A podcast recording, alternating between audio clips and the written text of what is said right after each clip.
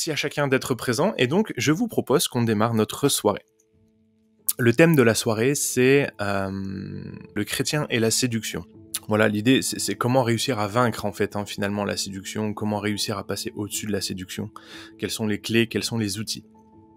Et donc, euh, je vous propose, pour vraiment que Dieu puisse conduire ces moments, eh bien, juste compris. Alors, je sais pas où vous êtes. Si vous êtes assis dans votre canapé, devant votre téléphone, voilà, simplement on puisse juste faire monter une prière à Dieu pour que Dieu conduise les moments, conduise les paroles. Père éternel, merci pour ta grâce et ton amour que tu répands dans nos vies. Merci de conduire ces moments et de bénir ces instants. Que nous puissions voir ta gloire être manifestée, que nous puissions voir ta puissance être manifestée. Je prie pour toutes les personnes qui vont regarder ce direct. Je te prie de les bénir, de leur faire du bien, de parler à leur cœur, Seigneur mon Dieu, et qu'ensemble on puisse se faire du bien. Merci de conduire les discussions, les échanges, et vraiment que ton nom soit glorifié. C'est toi qu'on veut glorifier, c'est toi qu'on veut mettre en avant. Donc je te prie de conduire ces instants. À toi la gloire, Jésus. Amen.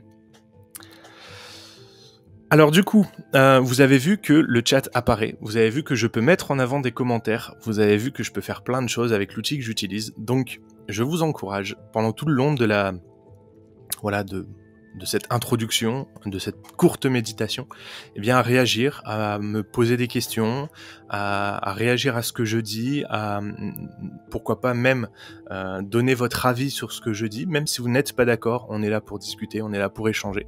Donc on est là pour être, se faire du bien ensemble les uns avec les autres. Donc faisons preuve de respect hein, les uns envers les autres. Vous connaissez les règles, mais l'idée, voilà, c'est qu'on puisse progresser ensemble dans la, euh, dans notre foi et dans notre spiritualité.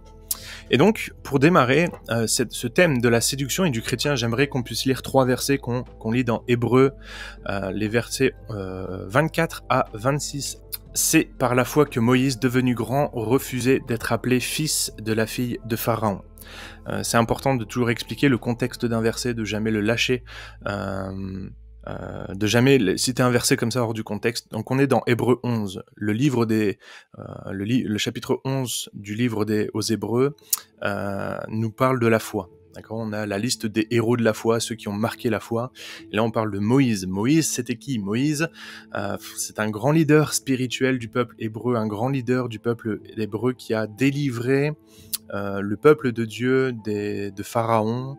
Le peuple hébreu était réduit en esclave dans le pays d'Égypte, et Moïse a été l'homme choisi par Dieu pour faire sortir le peuple d'Égypte. Voilà, et, en fait, Moïse a eu cette particularité euh, d'avoir été euh, euh, sauvé par sa mère. il a été déposé sur les eaux dans un petit panier. On connaît l'histoire, même, même pour les non-chrétiens qui pourraient être là. On connaît l'histoire du petit Moïse qu'on met dans le petit panier sur l'eau. Moïse a été élevé par la fille de Pharaon il a été élevé dans la sagesse de Pharaon. Et donc, euh, et, en fait, euh, au fur et à mesure, il y a une crise d'identité qui est née en lui. Euh, il était à la fois hébreu, il le savait, hein, il savait que c'était un, enfant sauvé du peuple hébreu, donc et il voyait son peuple réduit en esclavage, et il voyait ses frères, sa mère, ses sœurs réduites en esclaves, réduits en esclaves, et donc c'était compliqué pour lui d'assumer sa position de fils de, la fille de Pharaon. C'était vraiment très compliqué pour lui, il y avait cette crise, et donc il arrive à un moment où il est confronté à cette crise quand euh, un des, un des bourreaux, enfin un des Égyptiens va commencer à fouetter un de ses frères, un, hébreu, euh, il va commencer à le fouetter, et là Moïse va être pris d'un élan, il a envie que son peuple soit délivré de, cet esclavagisme, et donc il va s'y prendre à sa manière, qu'est-ce qu'il va faire? Il va tuer un, un, Égyptien, il va tuer le, voilà le soldat égyptien et euh, il nous est dit que euh, eh bien il va il va ensuite s'enfuir dans le désert là où il va être appelé par Dieu puis ensuite va venir les dipler. Enfin voilà là pour ça je vous invite à aller aller lire votre Bible. C'est le plus important. Vous pouvez lire ça dans Exode. Et donc on est en, en Hébreu 11, là il nous est dit que c'est par la foi que Moïse devenu grand refusa d'être appelé fils de la fille de Pharaon. Et le, le verset suivant, aimant mieux être maltraité avec le peuple de Dieu que d'avoir pour un temps la jouissance du péché.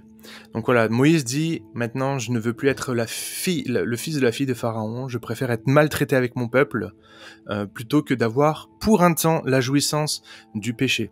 Et il y a ce dernier verset, le verset 26, qui est, euh, qui est vraiment le, climax de, ce, de ce chapitre, enfin de ce, de ce passage, voilà, qui nous dit Bon, alors je vais vous le relire hein, dans son ensemble parce que là je sens qu'on va pas y arriver. C'est par la foi que Moïse devenu grand refusa d'être appelé fils de la fille de Pharaon, aimant mieux être maltraité avec le peuple de Dieu que d'avoir pour un temps la jouissance du péché, regardant l'opprobre de Christ comme une richesse plus grande que les trésors d'Égypte. Donc regardant ce que Christ avait souffert comme étant une richesse plus grande que les trésors d'Égypte, car il avait les yeux fixés sur la rémunération. A le, premier, la première chose qui est intéressante ici à retenir, c'est que euh, il y a, cette tournure de phrase qui dit aimant mieux euh, être maltraité avec le peuple de Dieu que d'avoir pour un temps la jouissance du péché. La séduction, ce qui est très très fort avec la séduction, c'est qu'elle nous fait croire dans un premier temps que c'est extraordinaire.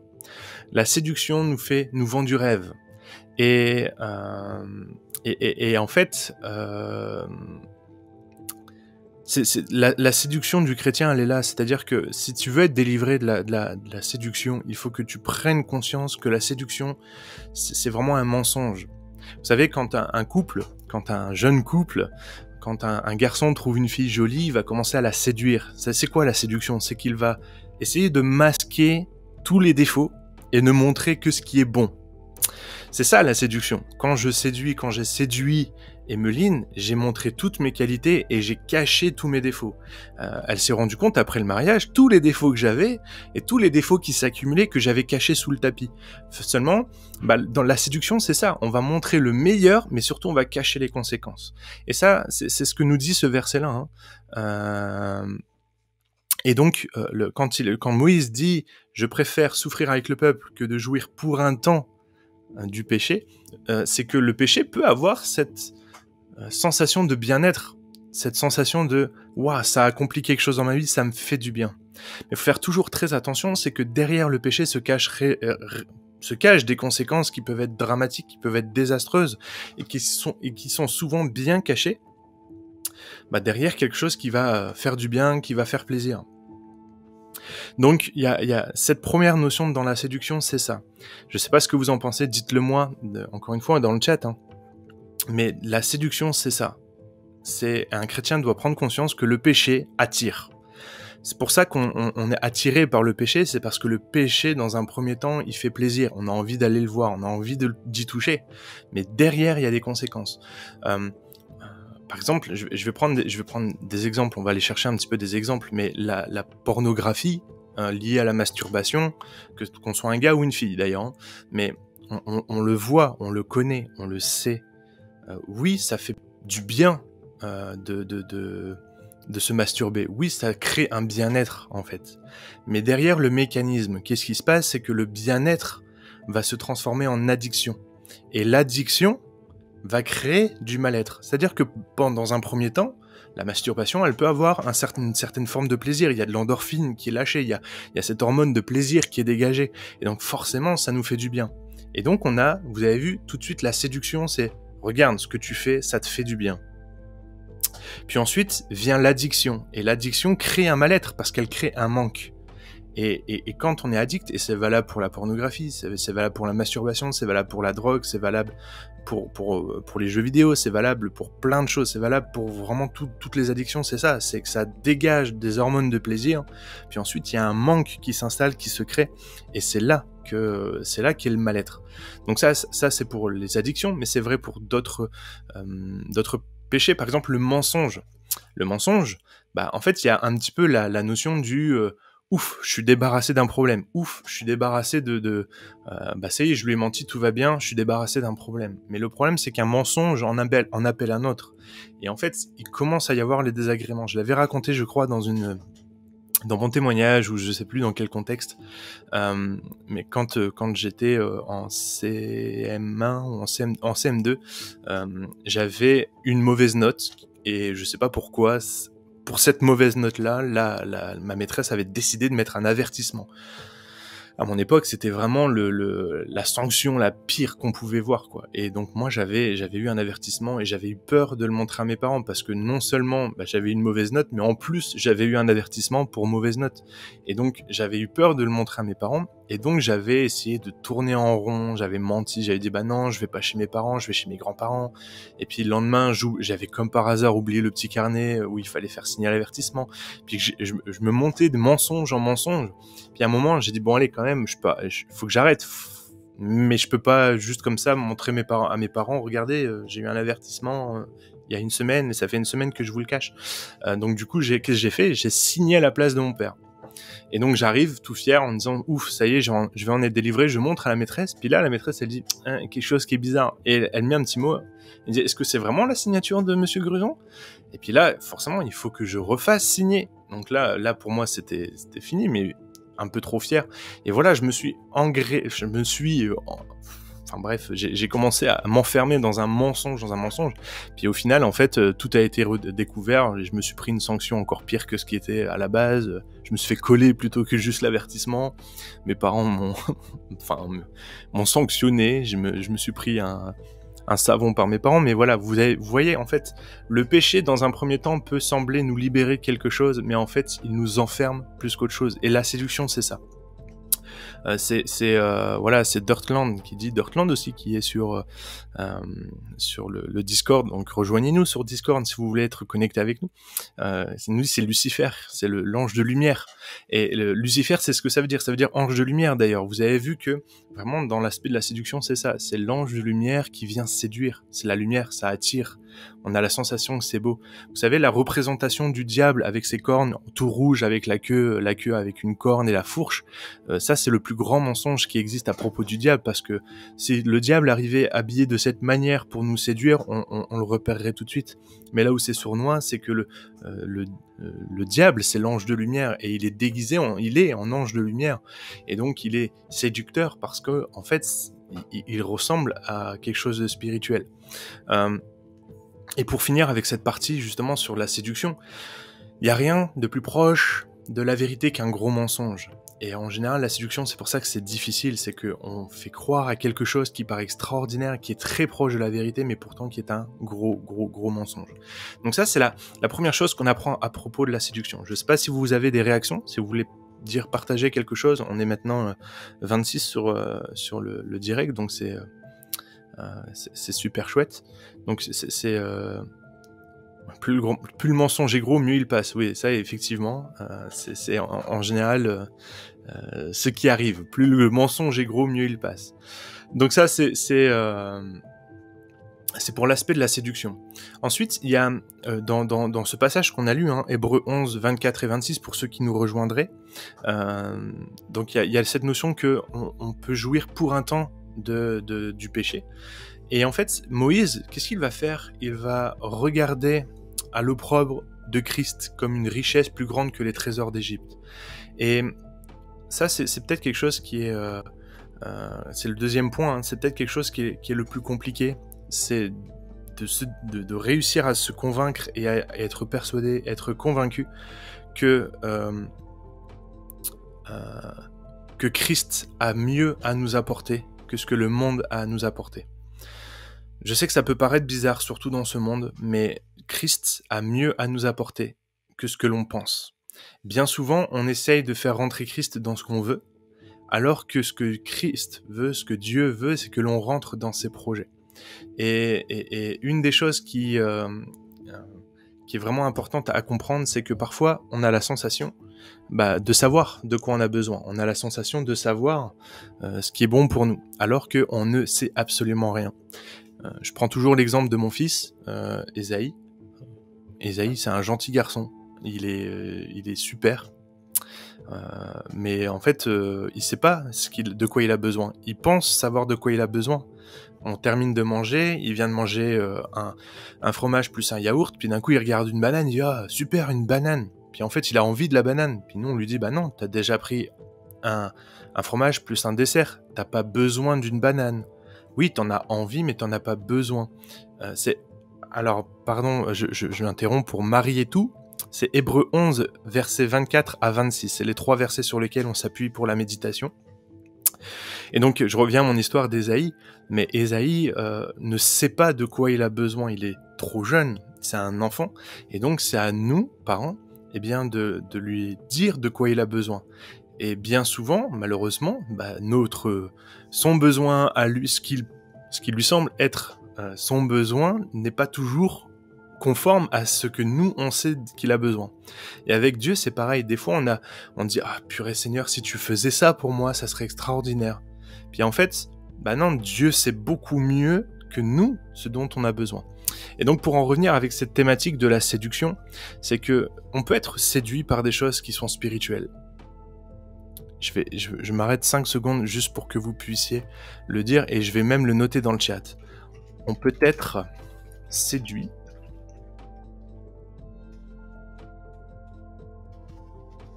par des choses qui sont spirituelles. On peut être séduit par des choses qui sont spirituelles.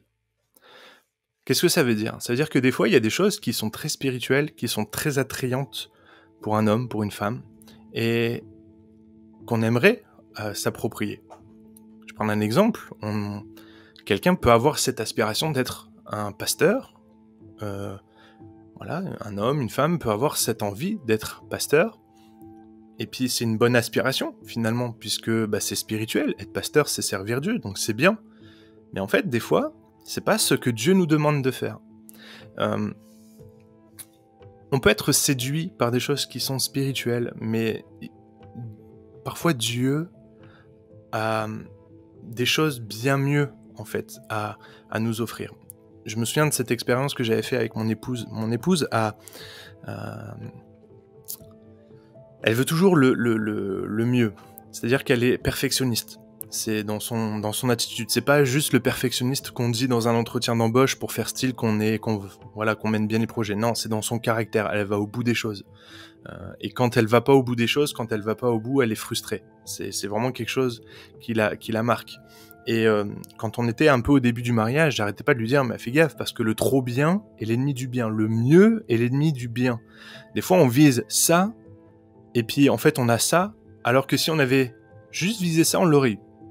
Et, et, vraiment, c'était des fois c'était frustrant parce que je dis mais à chaque fois on veut viser ça, puis on, on l'obtient jamais, puis on finit toujours en dessous de ce qu'on aurait pu avoir.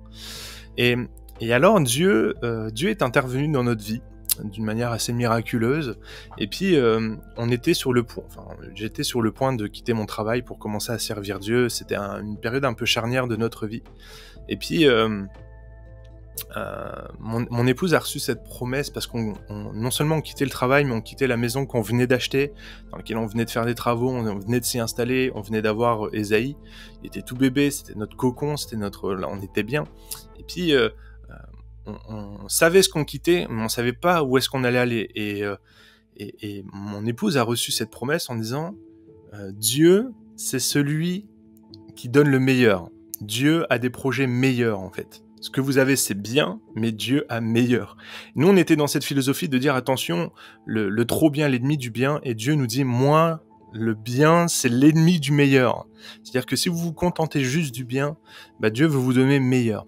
Et, le point est sur ce deuxième point, c'est ça, c'est que on a tendance à, viser des choses qui sont pas forcément fondamentalement euh, ce que Dieu veut, et Dieu veut le meilleur pour nos vies. Euh, il est dit, hein, dans, j'ai des projets de paix, non de malheur, des projets d'avenir plein d'espérance. C'est ce qu'il dit, ce qu'il va dire dans Jérémie. Un peuple qui est, voilà, hein, qui est, qui est euh, qui est captif, au peuple de Dieu qui est captif euh, à, Babylone, et il va dire j'ai des projets pour toi, des projets de paix, non de malheur, un avenir plein d'espérance.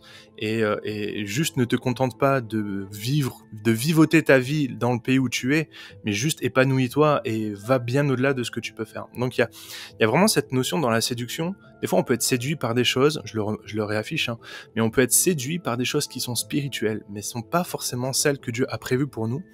Et en général, on, on, s'arrête à des niveaux où on dit bah ça c'est spirituel, c'est bien, mais Dieu veut encore plus. Et donc je vais entamer du coup le, dernier point. Et euh, dans, notre lecture, hein, on a Hébreu 11, 24 à 26 pour ceux euh, voilà qui, qui sont là avec nous, qui nous ont peut-être rejoints. Euh, donc on a vu, hein, c'est par la foi que Moïse devenu grand refusa d'être appelé fils de la fille de Pharaon, aimant mieux être maltraité avec le peuple de Dieu que d'avoir pour un temps la jouissance du péché. Donc on avait vu que la séduction c'est afficher le péché euh, comme étant quelque chose de bon, mais de façon éphémère. En fait, le péché peut nous apporter quelque chose de bon, mais c'est souvent éphémère, c'est souvent un gros mensonge. Regardant l'opprobre de Christ comme une richesse plus grande que les trésors d'Égypte, des fois, euh, on regarde des choses spirituelles qui sont bonnes, mais Dieu a des choses plus grandes à nous offrir. Et le, dernier passage, le dernier verset, car il avait les yeux fixés sur la rémunération. Et ça, c'est ce qui me paraît le plus important. Quand on est face à la séduction, quand on est face à, à, ce que le monde offre, euh, j'aimerais vraiment que tu, enfin, j'aimerais vraiment que tu puisses considérer que la rémunération que Christ a pour toi est plus importante et bien meilleure que ce que le monde va t'offrir, de ce que, que ce que l'expérience du monde va t'offrir. Peut-être que dans ce monde, tu vas avoir la gloire, tu vas avoir le succès, tu vas avoir l'argent, mais toutes ces choses-là, tu pourras pas les emmener avec toi dans l'éternité. Toutes ces, choses-là, tu les emmèneras pas dans la GN. Et, en fait, euh, la séduction, bah, c'est ça, c'est nous faire croire que, bah, en fait, euh, on est éternel, euh, et que tout va résister pendant des années, alors qu'en fait finalement non, la séduction nous emmène à croire ça, mais Christ nous montre que ce qui est important, c'est pas ce qu'on va vivre sur cette terre, mais c'est ce qu'on va vivre dans l'éternité. Regardez les, les trésors que l'on est en train de s'accumuler dans l'éternité. Peut-être que tu vis une vie de galère, une vie de souffrance aujourd'hui, peut-être que c'est difficile pour toi, et, tu es très tenté de, quitter les choses spirituelles parce que tu dis mais euh, c'est trop compliqué, c'est trop dur, il y a un trop trop grand enjeu, trop de combats, et, ça me fatigue et ça m'épuise spirituellement. Euh, c'est un combat qui est trop dur pour moi, et tu es peut-être au bord euh, au bord de l'abandon de la foi, tu es au bord de quitter, euh, voilà, de quitter ton engagement avec Dieu, de quitter la foi. Euh, moi, j'aimerais te dire, regarde à ce que Jésus t'offre, regarde à ce que Jésus veut t'offrir, comparé à ce que le monde va t'offrir. Qu'est-ce que tu vas gagner à quitter l'Église? Qu'est-ce que tu vas gagner à quitter la foi Qu'est-ce que tu vas gagner à quitter Jésus-Christ? Des fois, on va gagner un peu de richesse, un peu, un peu de répit. C'est vrai que des fois, la foi, c'est compliqué. C'est vrai que des fois, la vie spirituelle, c'est un enjeu. Des fois, c'est, des fois, on a des, la, foi nous pose plus de questions que, nous donne plus de questions que de réponses.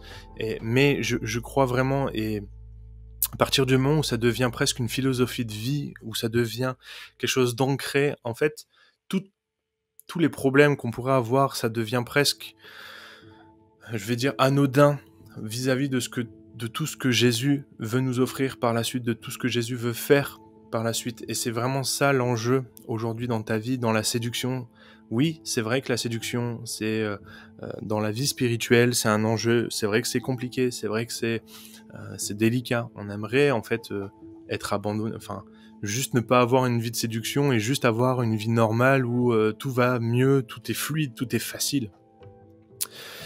Mais en fait, euh, non, c'est un combat. c'est pas pour rien hein, que les évangiles utilisent à plusieurs reprises euh, la, notion du combat, des armes.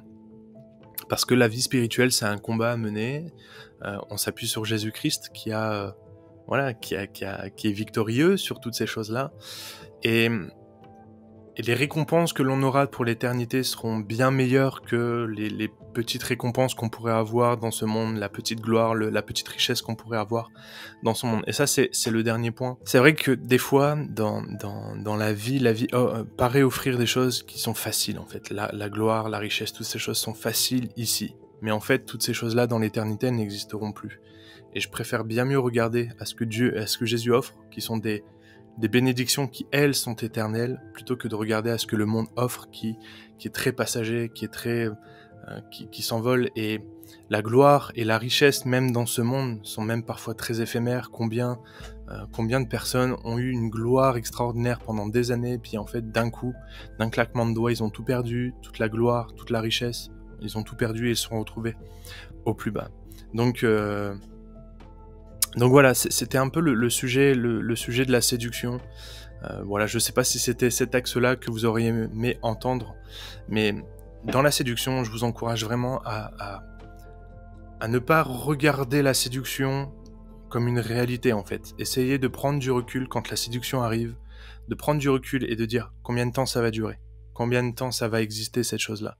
Euh, voilà, c'est He Saved Us. Euh, nous donne cette référence Amassez-vous des trésors dans le ciel, là où les voleurs et la rouille ne sont pas présents.